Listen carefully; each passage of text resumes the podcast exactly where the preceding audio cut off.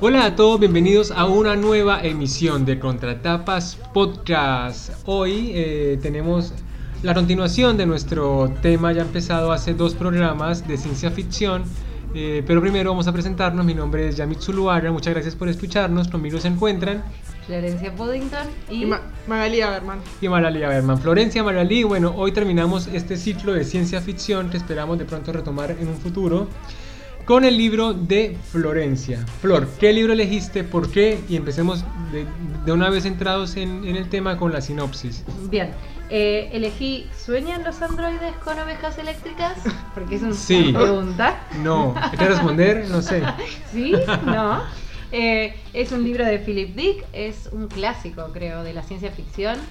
Eh, lo elegí, ¿por qué lo elegí? Lo elegí, yo no soy muy lectora de ciencia ficción, es un género al que siempre le tuve mucho respeto, pero no, no sé, porque no, no tuve nunca cultura de la ciencia ficción, quizás porque no era el género más frecuentemente leído ni en la facultad, ni en mi casa, no sé, esas cosas que te pasan de largo a veces sin que uno quiera. Eh, y bueno, y este me pareció como una buena entrada al género, ¿no? Porque es como de esos clásicos inolvidables, todo lo, lo leemos o lo hemos escuchado, ¿no?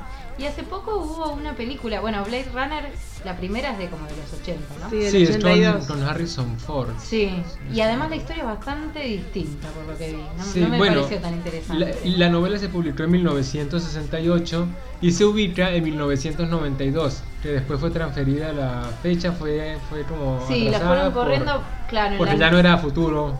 No entiendo igual qué necesidad, porque se entendía que, que era una novela futurista. De, de hecho, bueno. ahí vos decís, es bastante distinta. Hay 10 versiones diferentes de Blade Runner. Ah, hicieron más 10 cor- perdón, 10 cortos diferentes de Blade Ah. Runner. Y hubo una posibilidad de tres películas distintas hasta que bueno, salió esta, Esa. esta película, pero está el corte del director, el corte de director para el cine, el corte de Ah. director para la televisión, el corte de, de director del cual el director no participó. Claro. Ah. Eh, entonces hay, hay un montón de finales alternativos. Sí, bueno, mucha tela entonces con este Blade Igual en este caso, bueno, bastante devaluada la historia de la película. Yo no la vi. Ah, yo vi un resumen, de, te lo resumo así nomás. Pero es bastante bueno para darte cuenta de que la trama no tiene nada, no, no sé, pierde mucho, pierde mucho de lo de la esencia del libro, para mi gusto. Igualmente se transformó en un clásico la película. Sí, es una película de culto. De hecho, ahora hay una versión del año pasado que se llama Blade Runner 2049 con Ryan Gosling Ah, y, y, y Harrison Ford también. Sí. Sí, sí, seguro. Lo van a descongelar. Chicos, está en todas partes Harrison Ford, como Luismi. como el señor, como el señor Burns cuando le descongelan. Tal cual, tal cual, sí. Eh, Va a ser el capítulo de Luis Mi 2.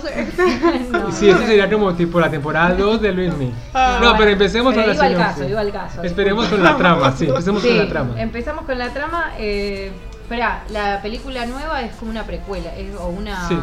No la vi, no secuela, sé, digamos, pero sí, Una es una- continuación. Son versiones en todo Ah. caso, porque estas películas tienen eso, ¿no? Que la mirada Sí, va cambiando, entonces la película, no sé, la verdad no, no, no la vi. Está bien. Pero está buenísima, me dijeron, qué sé yo. Por, Ah, lo, por lo que tengo entendido, te- es una continuación, es una pre. eh, Ah, una, continuación. una continuación, sí, porque Una precuela es- Secuela. Una, una secuela, exacto. O una poscuela. Eh. Así, nosotros acá bañándonos en ignorancia.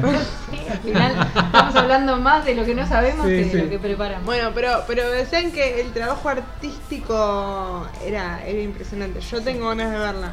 Es que siempre decimos eso, ¿no? La ciencia ficción impacta tanto en el cine por los efectos, las realizaciones que, que se pueden hacer que siempre llaman la atención, Sí. Aunque la trama se devalúe un poco, ¿no? Bueno, Flor, ¿de qué se trata el libro? Bueno, el libro trata de eh, un personaje que es cazarrecompensas que se ocupa de recuperar a los androides que se escapan. Ahora, para que se entienda esto, hay que explicar que, bueno, la, la situación se da en un contexto de futuro, un mundo Sí. futuro. Eh, es un, un planeta Tierra que se ha venido abajo a partir de las constantes guerras, ¿no? Que, Sí. que se desprendieron de la Guerra Fría, o sea, suponemos que hubo guerras nucleares y que se descom- o sea, se descompuso. El ambiente todo, cambia, ¿no? sé, la radioactividad hace que las personas sufran daños físicos, retrasos mentales. Sí, Sí. también eh, daño al ambiente. El ambiente no hay animales vivos, por ejemplo, claro, o son eh. muy caros, son muy caros, entonces tener Son- un animal vivo es, son muy es como cotizados, una son cosa muy- de prestigio.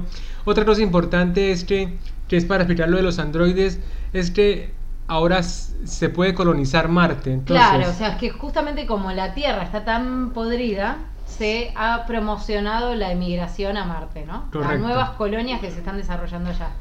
Como para promocionar esto, se, se ofrecía a, los, a la gente que emigraba que cada uno se podía llevar un androide. Un androide que era como un, un que le robot. iban a dar a cada uno un androide. claro, sí, O o sea, sea, no que- llevarse, que allá iba a tener su propio androide. Claro, que podían personalizar el androide como a, a su quisieran. manera. Claro, que era más o menos un sirviente, esclavo. Es un, e- un esclavo con forma humana, y, pero que va a hacer lo que vos quieras. Y tan humana que no se puede diferenciar fácilmente si es humano o es androide, que es como la clave del asunto. Igual, eh, Han ido evolucionando, ¿no? Las, Sí, sí, primeras, sí. ma- las Versiones. primeras versiones eran como más rústicas y ahora ha llegado a un nivel de refinamiento que son prácticamente humanos. Sí, correcto. y en algunos casos superiores a los especiales que quedaban acá en la Tierra. Sí. Claro, entonces este Rick, que es, el, que es como la trama de la novela, en realidad hay seis androides que escaparon de ocho. Marte, ocho que escaparon de Marte y llegaron a la Tierra para, para vivir en libertad, ¿no? Porque Claro, ellos allá son servidumbre. El problema es ese, que como son androides, que son seres tan inteligentes, eh, no es como robotina que hace- te, te limpia la casa. Y se resetea y se Y apaga. se ¿no? resetea y listo.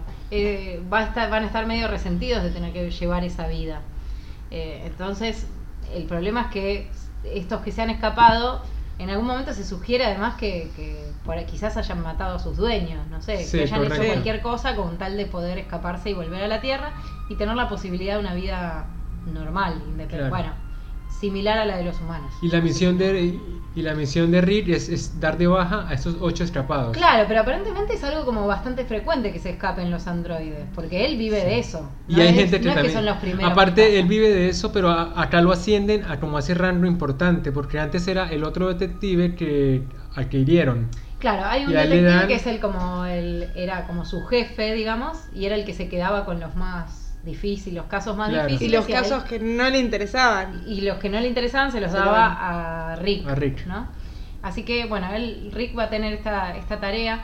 También es importante decir que los, los- ya lo dijimos, pero vamos a enfatizarlo, que estos robots son prácticamente humanos. Sí, no se O diferencia. sea, no, no tienen ninguna, sí, Bueno, de hecho, este modelo de robot solamente se puede diferenciar de los humanos con, con una prueba, ¿no? con que una- es, un experimento que de es el test de Voight-Kampf, Sí, que en realidad está, está muy está basado como en el test de Turing del matemático, que sí existe en verdad, que fue como la base para sí, sí. este como este mecanismo para descubrir androides, ¿no? Claro, lo que van a hacer es detectar eh, gestos de empatía en eso, en el personaje que vos considerás que es un androide. Es decir, el único diferencial que habría entre el androide y el humano es que el androide todavía no puede sentir pena o, Claro. Sí, empatía con el, el hombre. Mientras que, bueno, sí. O con gente de su raza, tipo, no tienen empatía Claro, entrada. sí, no, con nadie, es verdad. Ni Sí, androide ni humano. Entonces, a partir de ese, de ese test, lo que se percibe es si hay cambios en las pupilas o algún gesto que, que permita ver que hay una sensación de, de- de pena o de algo.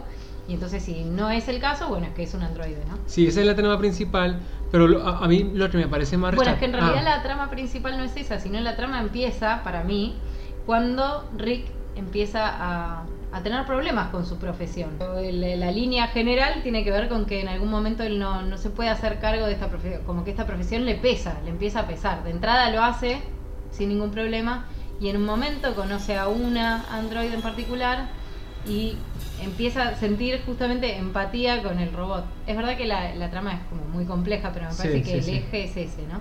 Que después le va a costar cumplir con la con las con- Él en realidad se pregunta si es válido matar a alguien por ser un androide. Claro. Si son seres autónomos, iguales. independientes, que, que interactúan, que hablan, que sienten, que, que incluso cantan, o sea, son artísticos.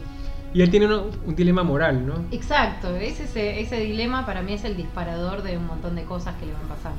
Sí. Paralelamente igual está la historia de de, las, de los ocho escapados. Está la historia de los ocho escapados a través de John Isidore, ¿no? Sí, John Sí. Isidore es otro personaje que nos presentan también que no tiene nada que ver con Rich hasta cierto No, punto. Claro, hasta pero el final, hasta el pero- final sí. que se encuentran, pero en principio las historias van en paralelo y esta persona eh, ha querido emigrar, pero le hicieron el test de inteligencia y no le dio. Claro. En la versión en inglés hablan de él como chicken head. ¿Cómo le dicen? Acá es como cabeza de chorlito, le Ah, dicen en la, en la traducción que yo leí. Sí, ca- cabeza quemada, decía. Cabeza quemada, bueno, sí, eso Claro, sería- porque, claro, por, pero por, el- por la radioactividad y demás Exacto, se vieron que- perjudicadas sus habilidades mentales. Sí, igual eh, porque tartamudea un poco, pero no es- en realidad... Decía que él era una persona normal hasta que un día cayó en el mundo tumba Mm. y ahí revivió, ahí, y ahí estuvo hasta que los animales revivieron, una cosa así. Eh, ahí eh, meten un poco de religión con otros temas que después van a aparecer. Sí, Sí. exactamente. Eh, Bueno, pero lo importante ahí es que hay como categorías sociales en este mundo, Sí. ¿no? En la nueva tierra que se desarrolla, que es una tierra arrasada. Venida abajo, Eh, completamente. sí, hay muy poca población, eh, casi toda está concentrada en unos, unos centros de la ciudad, o sea, centros urbanos, pero eh, muy pequeños.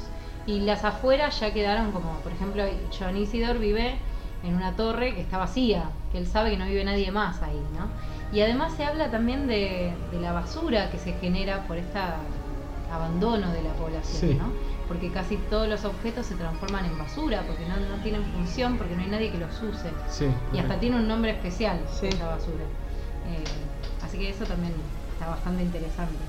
Lo que va, la trama de John Isidore va de que va a descubrir que hay un otro habitante en su torre, torre en la que él está viviendo, y que esa persona que vive con él o que vive en- a unos pisos de distancia es una chica que va a ser uno de esos androides que se escaparon, ¿no? Se escaparon, Está correcto. tratando de esconder Sí, ahí. Algo muy, muy rescatable de este libro es la construcción de los personajes. Sí. Sí. es decir, es cero increíble. idealizados, ninguno. O sea, no hay nada ni siquiera cercano a la perfección. Todos tienen un montón de problemas internos, un montón de dilemas. Incluso el detective Deckard es como el, el- el fuerte, el heroico, el, el valiente. Tiene problemas morales, como dijo Flor. Vive con una esposa que medio, tipo, la pasan mal, eh, no tiene Para una mí- buena relación sí, es como. quiere plata para comprarse una- un, un animal, eso es como su sueño. Es decir, todos son seres disfuncionales. A ver, Para ah, mí desde el punto de vista estético, bueno, eh, hay mucho del absurdo, ¿no? Porque ya hay mucha ridiculización de, de esa nueva sociedad y de, de la- el- lo artificioso de todo. Eh, me parece también que, eh, bueno, como que el dilema moral es, eh, o, o los conflictos internos de los personajes son también la base, por eso es tan difícil decir cuál es el tema central, creo, de la historia, ¿no? Sí. Porque hay mucho que tiene que ver con esos conflictos que cada personaje va teniendo. Sí, en este libro el, el ambiente es un personaje importantísimo, si no Sí, es sí, el sí, más el- importante. Sí. hay, hay mucha cuestión, hay mucha temática o mucha relación con temas ecológicos. Mm. Sí. Eh, no sé, que, que- que los animales se valoren más que, que las personas, Sí. casi. Bueno, hay una Me cosa muy que, interesante. que me hacía acordar de Crónicas Marcianas, por ejemplo, ¿no? Que, o de esas historias en que son también como lugares comunes de la ciencia ficción, en donde son eh, o, o cómo te muestran cómo la humanidad avanza sobre espacios o sobre culturas de otros y las destruye y después siempre está ese momento melancólico de tratar de recuperar eso que rompió y Sí. acá es, hay mucho de eso Sí, ¿no? sí, eh, lo que pasa es que con, con la naturaleza pasa como para mí hay dos como dos líneas re interesantes pues por un lado está esa ambición por tener al animal vivo como que si tenés un animal vivo eh, o- es decir un animal no robot eh, bueno eso es un valor una cosa muy valiosa y es como un lujo. Entonces es un gesto de clase también Sí. tener. Eh, por ejemplo, nuestro protagonista Rick tiene una tenía Oveja una oveja real, se le murió y la reemplazó con un androide. Y le da re vergüenza tener eso y no quiere que se enteran su- sus vecinos, como que es un desprestigio. está todo el tiempo pensando cuántos androides tiene que juntar para poder tener un animal vivo de verdad. De, de hecho, toda la, la acción de la, peli- de la película, del libro, de la novela, transcurre en un solo día. Exacto. ¿no? En Y con 24 ese- horas. Con esa intención, con, bueno, ahora mato dos más y ya me puedo comprar, no sé, la ardilla, ¿no? Eh, entonces también está ese Una otro... vaca. Una vaca. Eh, está ese otro costado que tiene que ver con, con la- lo comercial también, ¿no? Que hay toda una industria de construcción de animales androides que hasta incluso arañas, ¿no? Insectos mínimos Sí, también sí, son sí. producidos. Y hay como una cosa del capitalismo salvaje también ahí, ¿no? De como de, de que- hacerte exactamente tu gato tal cual Ah, era, como sí. para reemplazarlo, ¿no? Y como de esa cosa del capitalismo de, o, o de la industria en realidad, de tapar agujeros, de cubrir necesidades, ¿no? De afecto, sí. O sea, de cosas que te angustian, como cubrirlas con... Bueno, hay, hay una parte del libro que me encantó que fue cuando eh, este ay, la historia paralela a la del cazarrecompensas. Isidor. La de Isidor, cuando Isidor se confunde, o sea, o sea, lleva un gato real que se Ah, claro, así. porque él maneja un carro de una veterinaria que en realidad repara animales que son robots. Pero Claro. como es una vergüenza tener un animal robot, está toda disfrazada de veterinaria real. Sí. Y en este caso era un llamado real y no supieron que ellos no eran una veterinaria. Claro, y es un gato real y se lo iban a, a cambiar por uno exactamente igual. Y la esposa dice, no, porque mi marido el gato era lo que más quería, Mm. por eso no le daba pelota, para no, Sí. para no, para no hacerle daño. Entonces vos te das cuenta eh, cuando dice un gato, un gato mecánico, un gato robot también serviría. Y vos te- Claro. ahí te das cuenta de la hipocresía. Y el libro está lleno de esas cosas hipócritas. Sí. Es que es que el eje también tiene que ver con cómo cómo cómo se lleva eso verdadero y eso falso, ¿no? Eh, O sea, todo el tiempo estamos pensando a través de Rick, ¿no? O a través de los dos protagonistas de lo- o los dos personajes más importantes. ¿Eso es real? ¿No es real? ¿Es humano? ¿Es androide? ¿no? Cuando se encuentra con Sí. el otro cazafortunas o cazarrecompensas, que también Sí. que es este, se llama Phil Rech, es, va a ser su compañero en, en un periodo del libro, ayudándolo a cazar a estos androides que se han escapado. Sí. Y ese personaje que es bastante parecido en esencia a Rick, solo que después no, no tiene ese dilema moral que se le despierta. Al contrario, él ya ha creado mecanismos para, para lidiar con eso, ¿no? Claro. Que es primero acostarse con la androide y luego matarla, tipo Sí. cosas de esa calaña, Como ¿no? criterios así. Que también refuerzan lo, la hipocresía de que comenta Magalí, ¿no? Que es como, como, como cambiamos la mirada de un objeto a otro sabiendo algo mínimo como que es o no. Porque creo que lo central para mí de la historia, o una de las cosas centrales, porque tiene va- varias aristas, es una historia, una gran historia, es que te plantea qué diferencia es si es real o no, cuánto importa al fin y al cabo. Sí, es que además la diferencia termina siendo mínima porque uno dice, bueno, pero no tienen sentimientos. Bueno, pero después vemos que los seres humanos se construyen los sentimientos falsamente, ¿no? A través de artilugios, re- ese es cómo arranca la historia. Que está la, eh, La esposa de- que es la sí. esposa de Rick, y se está eh, como es casi como una droga ese aparato que usan, es un aparato que les La caja de induce- empatía. Claro, les induce las emociones que tienen que sentir, ¿no? Sí, hay Y le dice, no, pero gra- eh, gradualo en, en tal, Sí, tal en emoción que- extrema o- Claro, que te va a dar emoción extrema, o te va a dar ánimo por vivir, o te va a dar ganas de ver tele. O Sí, sea, yo hice una lectura de la novela sobre o sea, el deterioro de la humanidad, que me Mm. pareció muy importante. sí. Pero no, el, el deterioro físicamente porque pasa y también como la como el desglose o el desvanecimiento de las superestructuras culturales, es decir, la religión porque acá tenemos al dios que se llama que es el mercerismo, ¿no? Que Sí, es Mercer, Mercer. que es un tipo que en todo momento está claro, que está diciéndote que compartamos un mundo y entonces para conectarse con Mercer hay que como que sujetarse a una máquina en donde se comparten los sentimientos de todas las personas que están conectadas en ese momento en esa máquina, Mm. que es muy realidad virtual de hoy. Sí. Sí, sí, sí, tal cual. Eso por un lado, el mercerismo, que es como la, el aspecto espiritual llevado a la evidencia, ¿no? La, la- la cosa más explícita posible, que conéctese y, y, no sé, sienta felicidad. Después está la caja de empatía, que es lo que decía Flor, que podemos ser felices marcando un, marcando un código o, o, dep- o- o- o depresivos. Claro, si estamos- Cualquier No. emoción se puede controlar, se puede inducir. Nos provoca determinar las, cómo nos, o sea, nos produce la sensación o el sentimiento que nosotros Quisiéramos. quisiéramos Correcto, tener en el momento que queremos.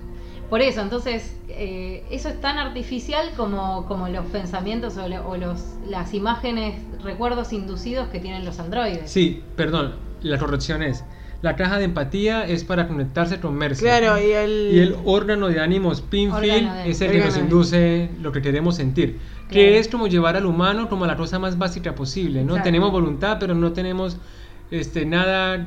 Pero no, no, es que no no- pasa no es- nada de forma No espontánea. es todo- genuino, o sea, Claro, es algo inducido, digamos. Eso es lo que. Incluso hay uno que es eh, mirar televisión sin tener realmente ganas de ver. Claro, O era sea- como la más variopinta clase de sentimientos, sensaciones. Claro. Sí, eh, es como. Bueno, pero además es, es tan artificial como lo, lo que puedes pretender un, un androide o lo que puede, digamos, Sí. fingir un androide para, para que lo dejen vivir, ¿no? Pero, ojo. Justamente los androides van a tratar de parecer humanos. Claro, lo- para que lo más. no los delaten y, y puedan vivir los cuatro o cinco años que viven. ¿no? Pero ojo, porque había un androide que creo que es la primera que casa cantante? Rick, que claro, la cantante tenía talento. Sí, pero no, no tiene que ver con las emociones eso. Sí, no, no, no, pero digamos, sí, eh, puede, o sea, si pueden, desarro si pueden desarrollar sentimientos o gustos, eh, o sea, si eligen eh, practicar determinada tarea. Sí, quién sabe porque, porque creo que en alguna parte decía que ese robot justo lo construyeron con el don de cantar. Claro. ok. Entonces eran no cosas programadas, no Sí, es una sí, cosa sí. de desarrollo. No, y además, igual puede ser que, eh, digamos, es algo como que van a continuar eh, desarrollando encima. Te da Sí. la idea de que cada vez van a haber más. Correcto, y que, Sí. bueno, en realidad esa es la amenaza, ¿no? Que, Sí. que de repente los tomen el control, yo leyenda. Es que hay un montón de referencias Sí. en el mismo mundo de la ciencia ficción. Bueno, Sí. es que el doble y la figura de esto. el robot que controla la humanidad y que, sí. y- y que lo- la domina. Ujú. Es hay un, un hay un tópico cuento también. también, de, de Ray Bradbury que se llama, que era el que yo había elegido cuando íbamos a hablar de ciencia ficción, pero después dije un cuento, por ahí no da para hablar mucho, que también son como que vos te contratás tu robot. Bueno, también estaba en la serie esta que está de moda ahora también, eh, inglesa.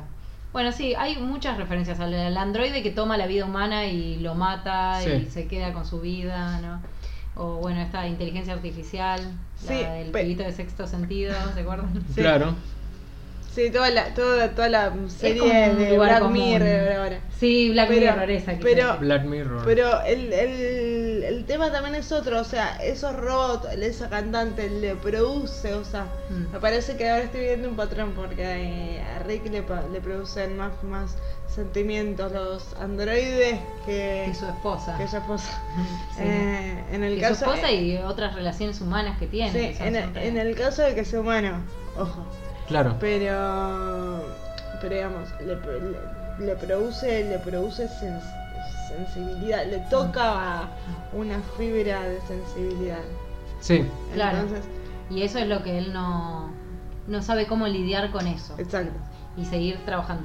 Igual la esposa de entrada no aprueba tampoco mucho el trabajo que él hace. No, no, no. Y eso también me pareció interesante, como que hay ese trabajo que como que no lo ve muy... ¿Por qué los vas a matar? ¿no? Como en un momento le, le plantea como... Sí. Bueno, la esposa también es un personaje muy como muy caído, ¿no? La, Sí. la mina quiere estar tirada, sin- sintiendo, con Merce, Es que fue fanática, Ay, religiosa. fanática religiosa mal, pero Claro. además que está obsesionada por sentir, ¿no? Dice, bueno, hoy me desperté de depre y no, no me quiero. Eh, él le dice, bueno, pero si estás triste, mm, usá la- el, el aparato y, y ponete alegría de vivir a la mañana y ya está. Sí.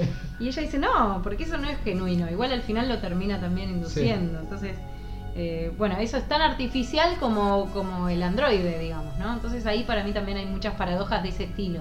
Como de, eh, bueno, ¿importa verdaderamente si, si fue artificioso o no, si lo sentí? Claro, la experiencia por Claro. sobre la causa, ¿no? Claro, porque claro, el origen, ¿no? De eso. Y lo verdadero y lo falso, bueno, con los animales pasa mucho también, ¿no? Eh, que, es real, que no, que nunca estamos nosotros seguros de qué es Sí, lo real y qué, correcto. qué no es real. Además tiran para abajo la vida en Marte. Tipo, les adelantamos, aburridísimo. Sí. No, porque dicen que toda Sí. la gente que se va que es un embole, que, que no tipo, saben qué no, hacer, no hay nada. que no hay entretenimiento. Es cierto, sí, sí, que lo hacen por sobrevivencia, pero, pero tipo, se la pasa muy mal. Claro. De hecho, Isidor le dice, no, porque yo quería ir, pero eh, es está, estás mejor acá.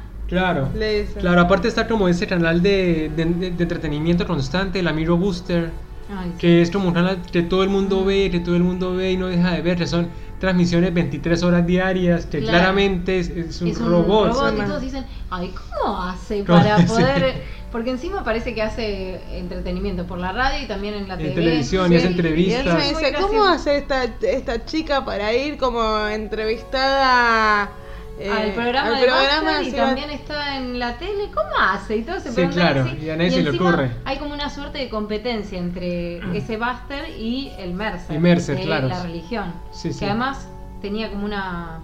eh, porque el Mercer es como un poco más humano que Buster, ¿no? Sí, sí, sí, Mercer en realidad era un tipo que había hecho como una serie de grabaciones. Claro, como un hippie que vivía claro, como que en la el pegó. campo y la pegó con esas reproducciones. En las reproducciones se ve a, a este Mercer subiendo una montaña y que todos le tiran piedras. Pero- Sí, el propio Mesías. Para llegar a la cima tiene que aguantarse los golpes. Y la gente cuando se conecta con Mercer también recibe esos golpes, ¿no? Claro. Es como una cosa muy Sí. artificial, lo Sí. que Y decíamos. está bueno también, hay un paralelismo que se establece, que es lo que estabas hablando vos, pero que no sé qué, no sé si... Ah, el, el dueño de la veterinaria le dice a Isidor, que dice, básicamente quieren lo mismo, Mm. eh, los dos buscan lo mismo. Buster y Mercer. Claro, Sí. no importa quién es, porque dice, vio, eh, Mercer no existe, era toda una filmación y demás. Claro, descubren eso. Buster Sí. dice que Mercer no existe. Es que, es que claro, porque están compitiendo, entonces... eh, va, Por la atención, ¿no? Por la atención y por, por la atención y yo pensaba si no era también una forma de imponerse los androides. Si no Ah. había un interés en ese sentido, pero no sé, no, no se desarrolla igual eso, ¿no? así que no, no sabemos. El libro es muy ágil, o sea, saliendo un poco del contenido de la trama, es un libro que se lee muy rápido, es muy fácil, o sea, no tiene una descripción cansadora, No, al todo lo contrario. contrario. Usa muy bien el recurso del show not tell, que Sí. es mostrar sin, sin estar diciendo cómo se siente cada personaje, lo muestran los gestos. Eso es- Sí. no me marqué ningún ningún caso, lamentablemente, pero es muy notorio eso, Sí. como cómo usa el movimiento corporal, los gestos o el discurso. No explica mucho tampoco. Para no estar tan es más, claro, ¿no? dicen como por ejemplo, bueno, no sé, agarró su carro volador y se fue a San Francisco. Tipo, ya, uno ya entendió todo. O por ejemplo, eh, bueno, lo de los animales. Sí. Entonces explica que en su catálogo de Sydney la- una vaca real vale no sé cuánto dinero y él no la tiene. Tipo, no, es, no explica, No con tanto detalle que el catálogo, para- claro. Mm. Que hay animales que están vivos, que son más... Claro. No, tipo, no lo, eso lo, lo, lo agarra muy rápido, eso me refiero. Muy buena este, Eh, narración. es eso de mostrar y no narrar. Claro. Correcto. Eh, es, Sí, eso y es muy hace que sea muy vívido también, porque uno se siente como que lo está viendo como en la tele, digamos, ¿no? Exacto. como en una película, que no va a haber un narrador diciéndote esto es tal cosa, ¿no? y los personajes se van construyendo de una manera increíble porque es como, como que no, no hacen nada o hacen pequeñas cositas, pero al final del libro tenés un personaje súper desarrollado, eh, sólido, sólido de todos lados con una historia eh, creíble, Sí, es coherente, buenas coherente. relaciones entre todos los personajes. eh, no sé, tiene... A pesar de que la trama puede sonar un poco compli- no es violento el libro, en realidad No, no, no. hay episodios de violencia Bueno. brutal, es decir, cuando va Van matando a los androides. Sí, está bien, pero pero la- pero no hay una lucha con el androide. El androide dice en una parte que cuando el androide se entera que lo capturaron, ya se, Se- deja se llevar, se deja. deja ir. O sea, no hay un forcejeo, no hay una No sé, persecución. para mí hay, pero igual son muy son muy breves, digamos, en- porque cuando está en el auto, el, el primero que Ah, mata, el primero que mata, es sí. bastante violento, después el- las- la cantante de ópera no. No, No, se la dejó cantante llevar. de ópera Se se deja. deja llevar. Después, bueno, el- cuando encuentran a. El jefe, el jefe sí. de la policía alterna también, que lo mata el amigo. Sí. También, Sí. también pasa rápido. Digo, no se demora, o sea, no es no amarillista. demora. Y además, claro, en, en, en el jefe de la policía.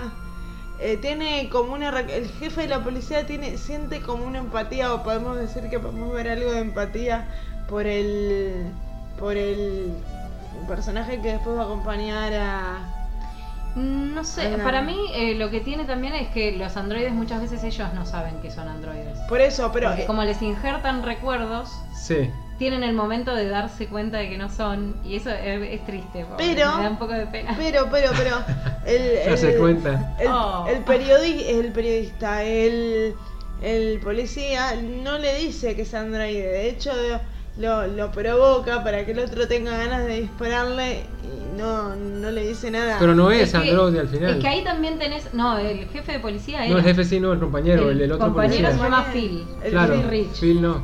Phil, sí, Phil, o sea, para mí le, le mintió. Para, ese androide, para no mí sé. le- No, para- yo Para creo mí que queda no le ahí- mintió. lo- para mí la paradoja está en que es humano y es tan salvaje o es tan Claro. desam- desamorado como los androides. Para mí hay otro juego paradójico. para, para, para, para vos, Rick, ¿es androide? Para mí no es androide. No. Para mí no. Para, pero para mí, a mí me gustó que no fuera androide porque, de nuevo, o sea, te das cuenta que al final so- es tan insensible como los androides. O tan, le falta tanta empatía como a los androides que Y es- verdaderamente querés desactivar. Bueno, y es eso No, de. Para mí, yo dudo a ver si Bueno, Rick no es. puede- pero puede pero ser. está bueno el juego que te deje con. Es que es que hay como una cosa de paranoia constante en el libro, que era lo que hablábamos Es que no puede ser androide en todo caso, porque él, él hace el test y se lo hace a la chica. Es decir, No, no, el, tiene elementos. pero ese es Rick, Ah, el, el otro. Phil, el Phil. el compañero. Y Phil tampoco, porque convivía con el jefe que sí era. Es decir, pero además tiene una ardilla y la alimenta. Sí.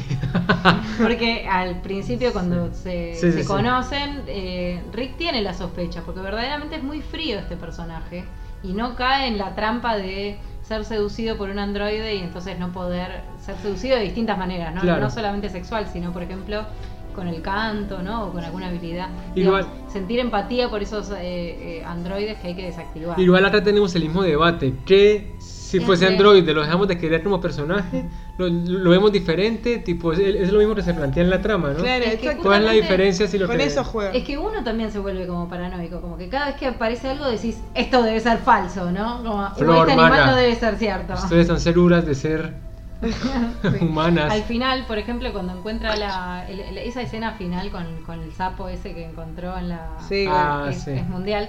eh, encuentra un sapo, ve que los sapos están extinguidos hace un montón de tiempo. Hablo de Rick, ¿no? El protagonista. Y bueno, se lo lleva a la casa, nado, como bueno, mirá lo que encontré. Y cuando lo miran un poco más, se dan cuenta que tiene cables por todos lados. Es re obvio que Claro, es le encuentran la tapita la de la tapita batería, sí, la, la USB. de la batería. Bueno, y es como todo así, un mundo en el que no sabes que es real o que no. Entonces quizás Sí. no haya que pensar en ese criterio. Y- Claro. Y, también qué relación es honesta y cuál no. Sí, es un libro maravilloso porque plantea muchas situaciones de la conducta humana Mm. que no tenemos que verlas en una ciencia ficción para pensarlas, tipo las podemos adaptar y todo funcionaría de alguna forma, ¿no? Claro. No con androides, sino supongamos en la, la No, discriminación, que tipo, hoy mucho pasa de- eso. De la que- superficialidad, ¿no? De- de- de- del consumismo. Hay como toda una serie de Sí. líneas que son muy de, de la sociedad occidental, por lo menos, ¿no?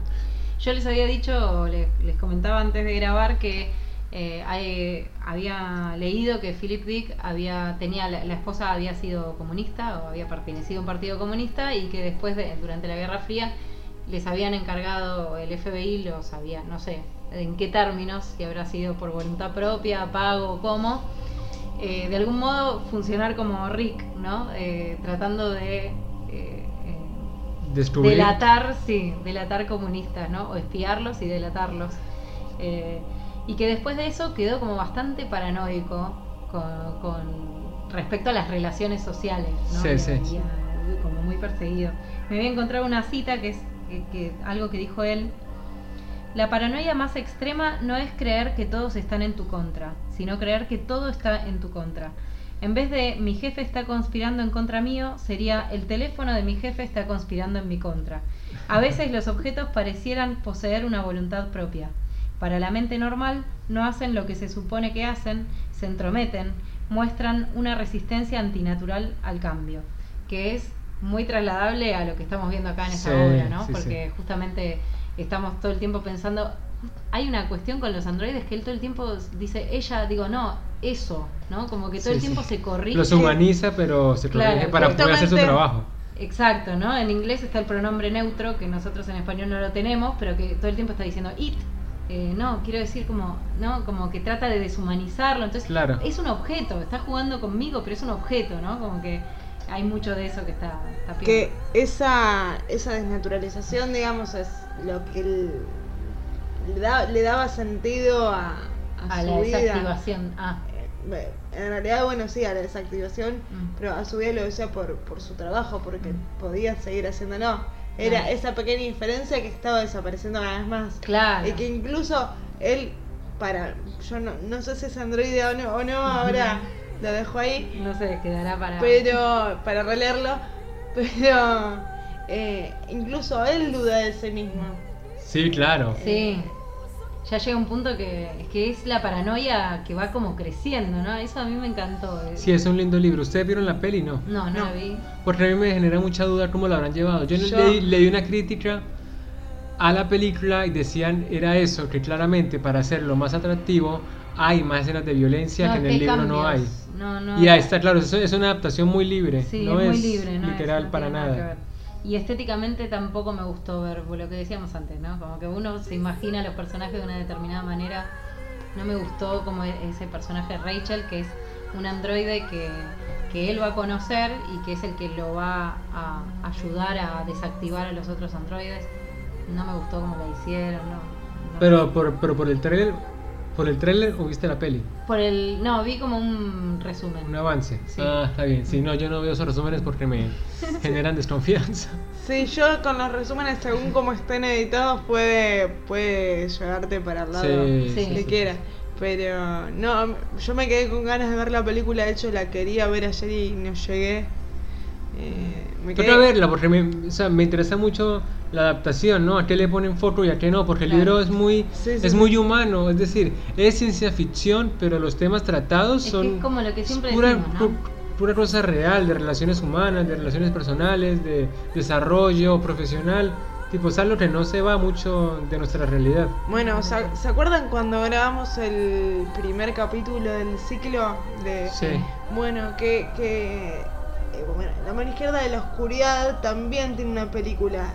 Y a mí me dijeron que estaba mucho, o sea, por más que, lo, que, los, que los seres son neutros, estaba mucho mejor adaptada. O sea, Sí. Ah, se, puede, se puede hacer, o sea, Que lo hayan se- logrado. Se puede, se puede, se puede lograr aparentemente. Tampoco la vi, no la conseguí. Eh, pero tiene que ser un trabajo difícil adaptar una película de ciencia ficción, ¿no? Lo es que pasa es que tiene que no dársele mucha bola al libro, es decir, tomar elementos en los que uno se va, porque este libro se podrían hacer cuatro películas Claro. Sí. este, enfatizando en aspectos completamente Mira, si heterogéneos. no me acuerdo mal, sacaron todo lo de la religión, por ejemplo. Todo eso del mercerismo. Claro, Por esas cosas, que por la ejemplo, a mí no. se te va a cualquier lado la trama. ¿Estás segura? Porque Me- si no me acuerdo mal, digo. yo no, yo no, yo no recuerdo haberla visto, pero recuerdo algunas partes de la película. O sea, puede ser que la, la estuviesen viendo en mi casa y yo n- Ah, quizás. no haberle dado bola. Y me acuerdo de una, lo que sí me acuerdo de unas máquinas gigantes que se ponían como cascos. Mm. Yo me imaginé que esas eran las máquinas de... Ah, de empatía. de empatía. Ah, no sé, bueno, por ahí no estaba en el que Pero... vi. El pero- órgano de pero no sé. ánimos. No, no, no, no. complicado. No el órgano de ánimo. El mercerismo. El, mercerismo. Mm. La- claro, la caja de empatía. La caja de empatía.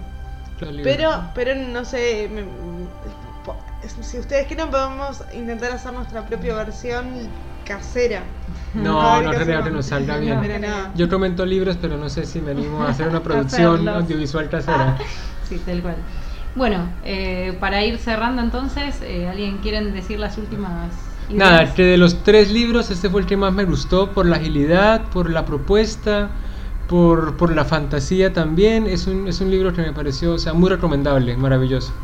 A mí me gustan todas esas contradicciones internas que tiene el libro eh, con respecto a las intenciones humanas, a, a la necesidad de clarificar ese mundo tan confuso que tienen y a la vez, bueno, to- todas esas contradicciones que se van construyendo me parece como que son un logro y que hace que uno lo pueda volver a leer y, y disfrutar igual.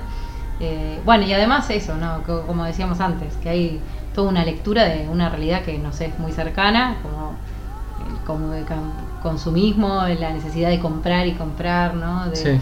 Porque al final termina que justamente tienen este sapo trucho, androide. no, los trucha. y- Android. no es trucho, es verdad. Es androide y la, eh, la esposa de Rick llama por teléfono a una empresa para que le manden el alimento que le tiene que dar al androide. Al androide, como que sí. Es como cuando compras la Barbie y le tenés que comprar también el motorhome y le tenés que comprar la casa y la ropa. Y la- claro, ¿no? sí. Todo ese mundillo alrededor del androide. Entonces, como decís, ay, por favor, qué necesidad. Igual, bueno, en fin, eh, todo eso que, que me parece que como que es lo único que persiste. O sea, el mundo se fue, se fue a pique, no queda Sí. casi población y lo único que quedó es ese consumismo ese, esa estructura capitalista que es como que... De prestigio también y de orden social, porque quien tiene una vaca real es más importante, tiene una jerarquía ¿no? superior, Como ¿no? tal cual. Pero igual el mundo se está desmo- desmoronando y está recontra contaminado. Así que Sí. ¿de qué sirve tener una vaca? Y, y por la necesidad humana de diferenciarnos, Sí, de clasificarnos, de Claro. No, jerarquizarnos. no, no, sí, te- o sea, lo, lo estoy Exacto. pensando. Ah, está bien, sí, no, términos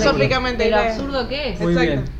Ah, bueno, Philip Dick es de Chicago, que es con lo que cerraba los tres libros de ciencia ficción, que es Philip de Chicago, eh, Orson Scott de Washington y Ursula Le Guin de California. Ah, mira, paseamos por toda Ciencia ficción. Norteamérica, Sí, sí, Estados sí. Unidos en realidad. Eh, así que bueno, esperamos que a ustedes también les guste que propongan también sus propios Y, libros. y que, y que nos digan también cuáles fueron sus libros preferidos. de ciencia ficción o de los que hablamos en el podcast, pueden ser otros.